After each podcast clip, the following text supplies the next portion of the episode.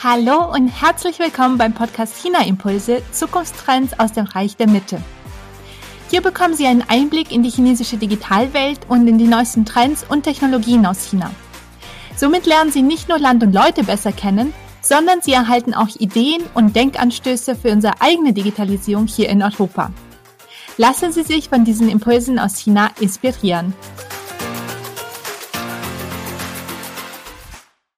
Mein Name ist Alexandra Stepanov und mein Gast heute ist Dr. Robin Kira. Er ist einer der einflussreichsten Versicherungsexperten weltweit und wird uns heute mehr über die digitale Versicherungsbranche, insbesondere mit dem Blick auf China, erzählen. Hallo Robin, ich freue mich, dass du heute hier bist. Vielen Dank für die Einladung. Ja, sehr gerne. Magst du dich als erstes unseren Zuschauern kurz vorstellen? Ja, ich hatte zwar auch ein Leben vor der Versicherungsindustrie ähm, und ich wurde ja auch einmal untreu, aber möchte gar nicht zu sehr in die Details eingehen, sondern ich habe meine Zeit angefangen äh, als Versicherungsverkäufer. Also ich habe wirklich Versicherungen, ich sage mal, auf den Straßen von Hamburg verkauft, auch wenn es in Wirklichkeit in Wohnungen der Leute war. Das bedeutet aber, dass ich wirklich sozusagen weiß, wie Versicherungsvertrieb äh, in der Realität funktioniert und nicht nur in den Sonntagsreden, wie wir sie doch ab und zu auf irgendwelchen Auftaktveranstaltungen und Konferenzen hören. Ähm, bin dann in die Startup-Welt, als es noch nicht cool war, zu Startups zu gehen und ähm, hatte auch eine Zeit lang in B-Trieb, also ich kenne sozusagen den Vertrieb und den B-Trieb, das ist in der Versicherungswelt, für jeden, der jetzt da nicht drin ist, total unterschiedliche Welten, fast so wie China und Deutschland, naja, vielleicht ganz so oder vielleicht sogar noch mehr. Und ähm, genau, und habe äh, zu einem gewissen Zeitpunkt ähm, mich, mich die Industrie unglaublich angenervt. Also ich bin ein großer Fan der Produkte, wie wir Menschen helfen und so, aber nicht von der Industrie, von Teilen der Industrie gewesen. Ähm, im, und ich meine, wir hatten noch vor ein paar Jahren Vorstände, die gesagt haben, das Internet geht wieder weg und es ist gar nicht möglich, Versicherungen über dieses Internet zu verkaufen. Das ist ja nur für Kinder und so. Ähm, und das hat mich wahnsinnig genervt, weil ich jetzt sehr viel international zu dem Zeitpunkt schon unterwegs war, USA, China äh, und gesehen habe einfach, was da passiert und gesagt habe, Leute, äh, die sind uns A Jahre voraus und B müssen wir uns jetzt mal ganz warm anziehen und, und mal ein bisschen Gas geben. Und ähm, weil ich zwei Apps entwickelt hatte, die relativ erfolgreich waren, jedes Mal keine Anteile an Unternehmen, also ich muss noch arbeiten, ähm, konnte ich mir einfach, habe ich mir gesagt, Gott, ich erzähle jetzt mal hier, rede mal über die Tabus der Industrie, ähm, auch wenn ich nie wieder einen Job kriege. Und was passierte, ist nicht, dass ich von den Bühnen runtergeprügelt worden bin, obwohl der ein oder andere das vielleicht sehr gerne gemacht hätte, sondern es kamen sehr viele Anrufe aus den, ähm, aus den Audiences und haben gesagt, Robin, lass uns mal reden. Und dann sozusagen die Rebellen der Industrie innerhalb der Versicherer sind dann zu den Rebellen auf der Bühne gegangen ähm, und daraus wurde eine Unternehmensberatung. Wir sind jetzt 30 Leute ähm, und wir beraten Banken, Versicherungen, auch ein bisschen äh, Immobilienwirtschaft zu ja, Strategie, Vertrieb äh, und auch Modernisierung von Marketing. Ja, sehr spannend. Und du hast es gerade schon gesagt, dass du ähm, mit deiner Unternehmensberatung Firmen dabei unterstützt, äh, Firmen aus der Versicherungs- und Finanzbranche unterstützt. Und äh, was waren denn deine Beweggründe in den letzten Jahren, den Blick nach China zu werfen und dir dort die digitalisierte Versicherungsbranche anzuschauen? Also ich muss ganz ehrlich gestehen, mein erster Blick nach China äh, war, als, als, ich noch in der Gaming-Industrie gearbeitet habe. Also Online-Games, äh, nicht Gambling, sondern Games, also Unterhaltungsspiele, die ja ein ganz äh, interessantes digitales Geschäftsmodell haben, nämlich man gibt dem Kunden alles kostenlos, er gibt trotzdem Millionen von Euro aus. Fand ich ein ganz interessantes Konzept. Ähm, und China ist da eins, ein Riesenmarkt und auch Rieseninnovator im äh, Online-Gaming-Bereich.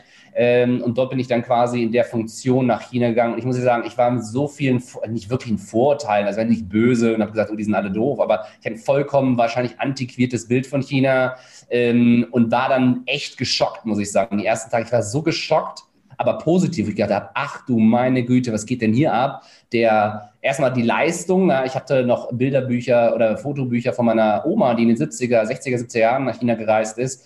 Und den Unterschied einfach zu sehen, das war ja einfach unglaublich beeindruckend, auch unglaublich beeindruckend die ähm, Art und Weise, der, wie sie da einfach Städte aus dem Boden stampfen, vor allem halt für die Leute Wohnraum besorgen. Also Dinge, wo ich denke, wow, was ist das für eine Leistung? Ähm, also einfach tief, tief beeindruckt und geschockt war. Ich war einfach pur geschockt.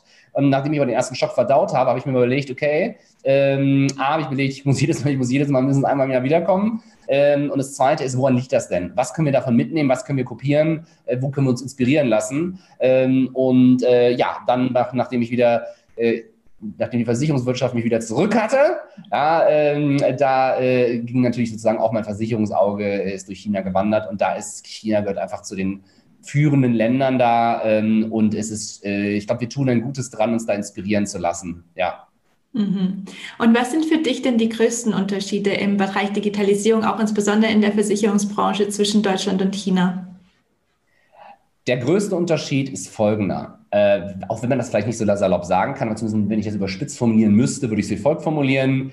In äh, China wird Technologie als Chance gesehen, als Chance, auch Millionen von Menschen zu Wohlstand zu verhelfen und, und Partizipation. Und in Deutschland wird Technologie als Bedrohung gesehen.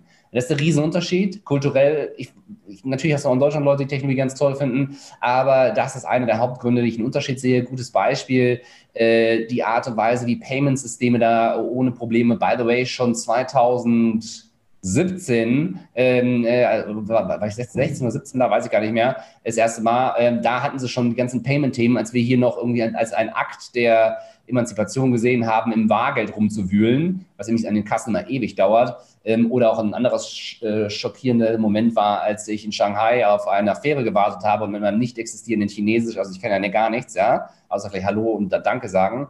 Und das selbst wahrscheinlich immer schlecht, ähm, dass ich dann quasi, dann bin ich zum Wachmann gegangen, der auch kein Englisch konnte und der hat dann sein Handy gesprochen und ich habe sein Handy gesprochen. Wir haben uns über das Handy ausgetauscht und er hat mir dann erzählt, wo die Fähre abfährt. Aber allein aus einem technologischen Gesichtspunkt, als wir hier noch über Chatbots geredet haben, haben die halt schon äh, mit AI getriebene, vollautomatische Realtime-Übersetzungstechnologie äh, gehabt, wo ich gedacht habe, also irgendwas machen wir falsch. Ähm, und das ist eben das, was ich damit, das ist, das ist einfach die Art und Weise, wie man mit Technologie umgeht. Ähm, und ähm, klar, die Deutschen haben auch tolle Technologie, aber wir sind halt in der Technologie des 19. Jahrhunderts verhaftet, ja. Autos, Mechanik und ich habe auch sehr viele gute Freunde, die, die Chinesen sind und dann äh, äh hat der, hat der eine mal, habe ich gesagt, naja gut, wir haben ja auch ein paar Maschinen, äh, die wir so herstellen. Und dann meinte er so, ist gar kein Problem. Stellt die weiter her, wir machen die Software, die die lenkt und ihr seid dann die Zulieferer. Fand ich auch eine Ansage. Mhm, stimmt. Und es wird so kommen, wenn wir nicht aus dem Quark kommen. Und wie sieht es denn mit der Versicherungsbranche in China aus, mit dem Versicherungsökosystem? Wer sind da denn so die Key Player und was sollten wir auch hier in Deutschland, in Europa darüber wissen? Also, nochmal, ähm, ich, ähm, ich, ich, tue mich ein bisschen schwer, so ein, so ein anderes Land äh, die, die, detaillierte Beschreibung zu machen. China ist so ein großes Land äh, mit so vielen Menschen, da tue ich bestimmt dem einen oder anderen Unrecht, aber mein, mein grober Eindruck ist, dass es halt noch nicht so ein, ein reifer Versicherungsmarkt ist. Was heißt das? Dass die Leute einfach nicht 17 Versicherungsverträge haben. Vielleicht mittlerweile schon, aber dann sind es ja Mikroverträge. Das ist mein Eindruck, ähm, aber das beruht auch auf äh, einer dünnen Datenbasis. Das ist mein, ein grober Eindruck. Ähm, was ich aber interessant finde, dass einer der eigentlich bekanntesten Technologiekonzerne Versicherer war. Ping An ist als traditioneller Versicherer in den 80er Jahren gestartet und der CEO ähm, hat sich gewundert, warum er irgendwann nicht mehr weiter wächst hat eine Studie gemacht und hat gesagt, okay, die Studie hat gesagt, die Chinesen zu dem damaligen Zeitpunkt Anfang der 90er geht, würden nie mehr als 5% ihres Geldes für Versicherungen ausgeben. Und er hat halt nicht reagiert wie in Deutschland, der gesagt hatte, okay, okay, dann ist es halt so, sondern hat gesagt, wie komme ich eigentlich an die anderen 95 Prozent ran? Hat einen Masterplan gemacht, den exekutiert und jetzt ist es die wertvollste und größte Versicherung der Welt. Ping an, ähm, eine, ja, die erste Adresse. Und was ich daran gut finde, ist einfach, den, den Beweis anzutreten, dass man als wirklich stinknormales, traditionelles Versicherungsunternehmen den Weg zum Technologiekonzern gehen kann äh, und auch den Kunden ins Mittelpunkt rückt, nicht darüber reden, sondern tun, digitale Produkte und Services bauen. Ich meine, die haben äh, äh nicht nur, äh, die machen nicht nur Krankenversicherungen, die stellen auch die Infrastruktur, die Software bereit für Krankenhäuser, die haben auch ganze Krankenhausketten und so wird dann ein ganzes richtiges Ökosystem, bevor dieses Wort ein Buzzword war, raus äh, und können auch digitale Produkte und Services ihren Kunden bieten, während wir hier noch von Arzt zu Arzt mit einem Papier rennen. Mhm. Und ähm, was würdest du sagen, ähm, welche Funktionen oder welche besonderen Funktionen haben die digitalen Plattformen, die Versicherungsplattformen in China, die gut sind, die wir hier in Deutschland so nicht kennen?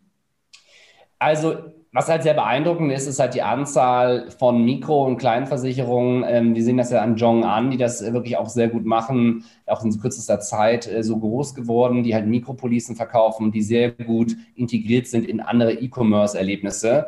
Ähm, und was, was da einfach auch ist, auch der Beweis anzutreten, dass das digital alles geht. Und ich, ich habe die Zahlen gerade nicht im Kopf, wie viele hunderte Millionen Policen sie an einem besten Tag mal verkauft haben.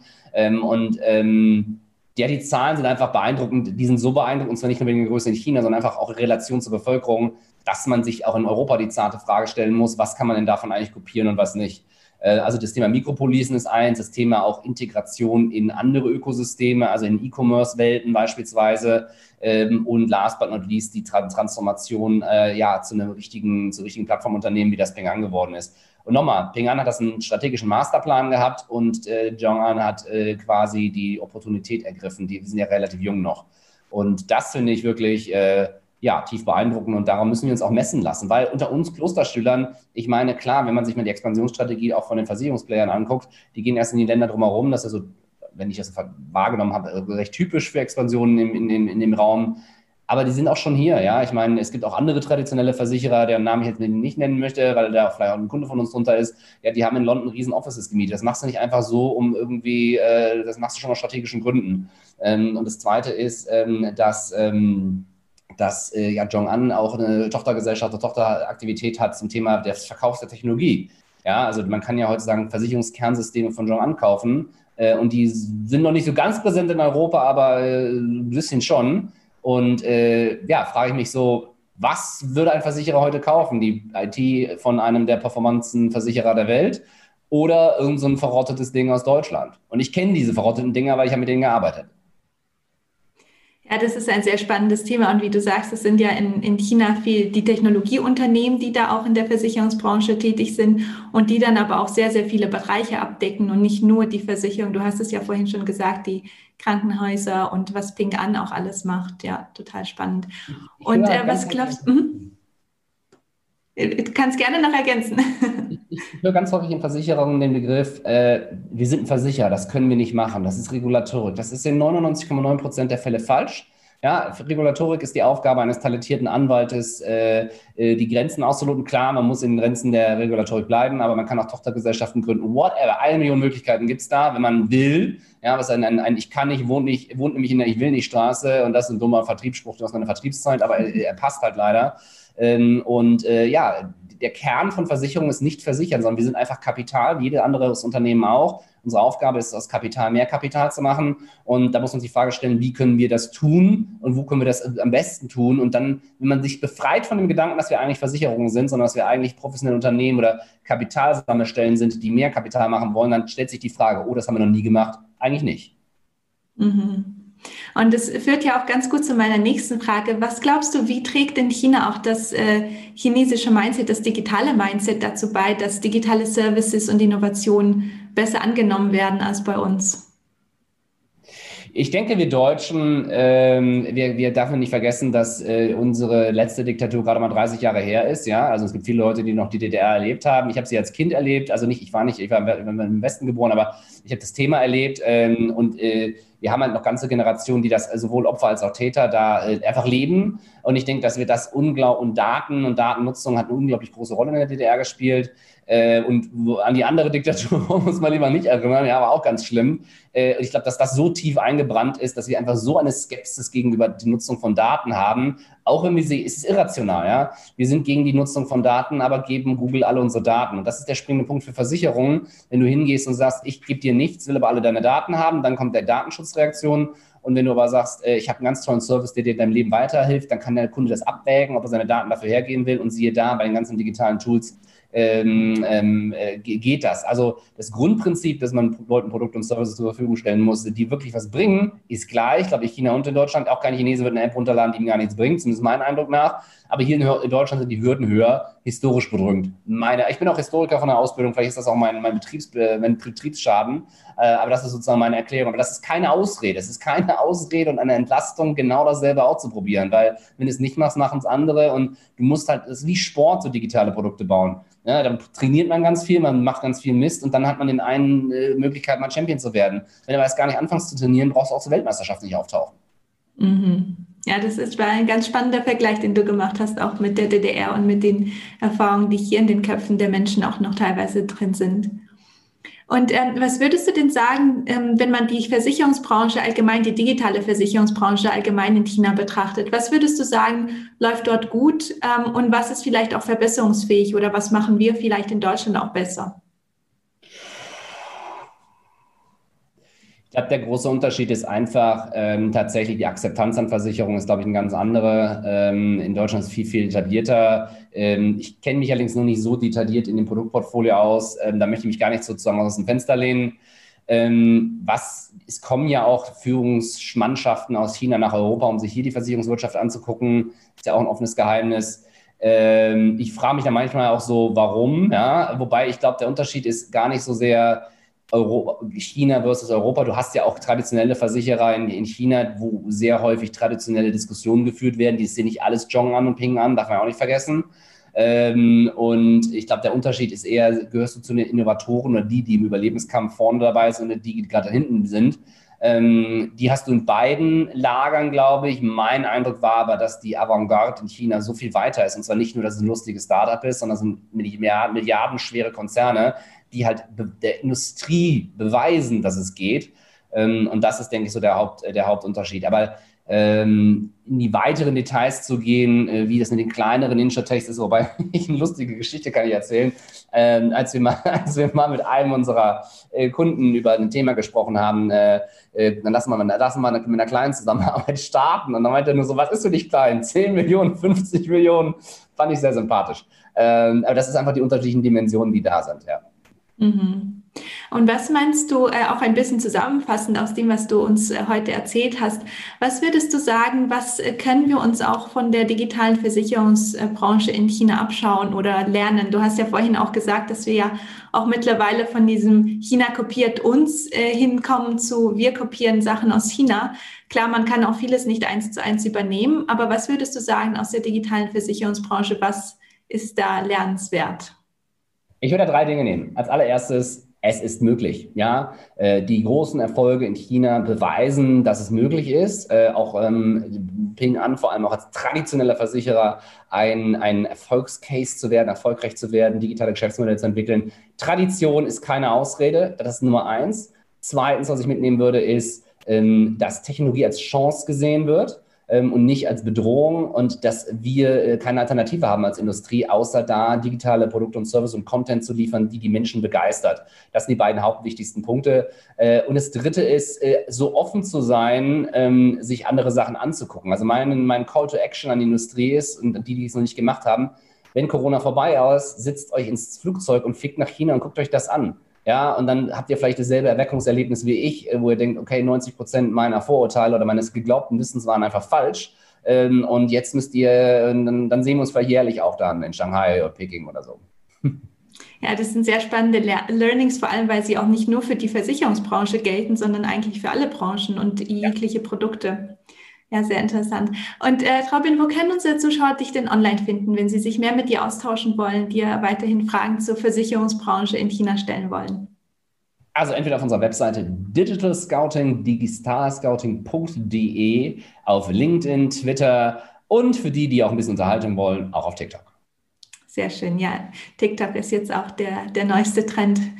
Ähm, genau, und dann kommen wir auch zu meinen Schlussfragen. Und zwar, was würdest du unseren Zuschauern empfehlen? Welche Internetressource sollten sie sich anschauen oder welches Buch sollten sie vielleicht lesen, um China besser zu verstehen? Also, China Impuls ist natürlich die erste Adresse, wo Sie hingehen sollten. Ja, wer da noch nicht äh, registriert ist und abonniert ist, ist selber schuld. Dann als zweites würde ich tatsächlich sagen, bevor man sich inhaltlich auseinandersetzt, Vielleicht das zweite, zweiter Punkt ist, Chaos Business School in London äh, hat ein tolles Programm äh, mit Asien und China. Das glaube ich, würde ich auch ganz jedem empfehlen, da mal Kontakt aufzunehmen. Äh, und das dritte ist, selber hinfahren. Es geht kein Weg dran vorbei. Man kann auch uns zuhören. Man glaubt es ja erst, wenn man es selber sieht und plötzlich da in einer Provinz steht, wo größere Häuser sind als in ganz Hamburg und denkt, das, das war vor zwei Jahren noch nicht und die Leute gehen glücklich in ihre neuen Wohnungen rein und du fragst dir, also den, den Gashebel hätten wir auch mal gerne, weil wir brauchen, wir brauchen 30 Jahre für einen beknackten Flughafen. Das ist doch lächerlich. Ja? Sorry. Kannst du aber ruhig drin lassen. ja, ja, das stimmt, das stimmt auch. Und wenn du eine kurze Auflistung machen müsstest zu den digitalen Trends, digitalen Themen, die in China gerade aktuell sind, aus, deine, aus deinen Beobachtungen, was wären für dich diese Top 3? Ja, ich war jetzt ein Jahr nicht mehr da, aber zumindest mein Top 3 aus meiner Erinnerung ist auf jeden Fall die Integration in E-Commerce äh, Umfelder, dass Versicherer nicht nur ihr eigenes Ding machen, sondern es mit anderen zusammen machen, könnte man auch Neudeutsch Plattform oder äh, Ökosystem nennen. Das ist Nummer eins. Dann äh, hört sich wie Buzzword an, meine ich aber ernst, den Kunden ins Zentrum stellen, dass sich Zeit überlegen, wie verbringt der Kunde den Tag, wie verbringt der Kunde seine äh, Woche, Monat, Jahr, wie kann ich Teil davon werden, wie kann ich entweder Servicing zur Verfügung stellen, richtige Produkte oder auch Content. Ähm, und wie gesagt, Nummer drei ist hinfahren, angucken, alles andere hat keinen Zweck. Ja, das ist der, einer der besten Tipps, die wir auch äh, von anderen Interviewpartnern bekommen haben. Und es stimmt einfach, dass man sich selber vor Ort am besten alles äh, vor Augen führen kann. Ja. ja, Robin, vielen, vielen Dank, dass du heute hier warst. Das war ein sehr kurzer Einblick in die Versicherungsbranche, aber die Zuschauer können sich ja dann nach dem Interview bei dir melden und sich dann auch mehr im Detail mit dir darüber austauschen. Sehr gerne. Vielen, vielen Dank für die Einladung. Wenn Ihnen diese Folge gefallen hat, bin ich Ihnen dankbar, wenn Sie diese weiterempfehlen, den Podcast abonnieren und mir eine iTunes-Rezension hinterlassen, damit dieser Podcast auch noch lange Zeit bestehen bleibt. Aber jetzt wünsche ich Ihnen erstmal eine wunderbare Restwoche und ich freue mich, wenn Sie bei der nächsten Folge von China Impulse Zukunftstrends aus dem Reich der Mitte wieder dabei sind. Bis dann und seid Jen!